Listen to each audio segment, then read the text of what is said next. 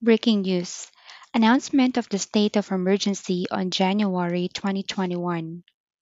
The Japanese government declared a state of emergency effective January 7, 2021.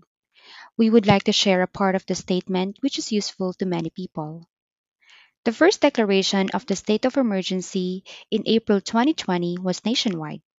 But this new declaration, which will run for one month from January 8 to February 7, 2021, is targeting residents and workers in Tokyo, Saitama Prefecture, Kanagawa Prefecture, and Chiba Prefecture.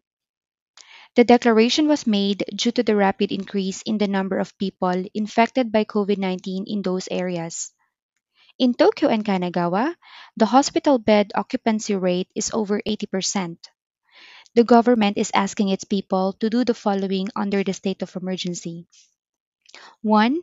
People should refrain from going outside after 8 p.m. except for urgent situations. 2. Restaurants and bars to close at 8 p.m. Please note of the following information as well. Kindergarten, elementary schools, high schools, universities, and colleges will remain open.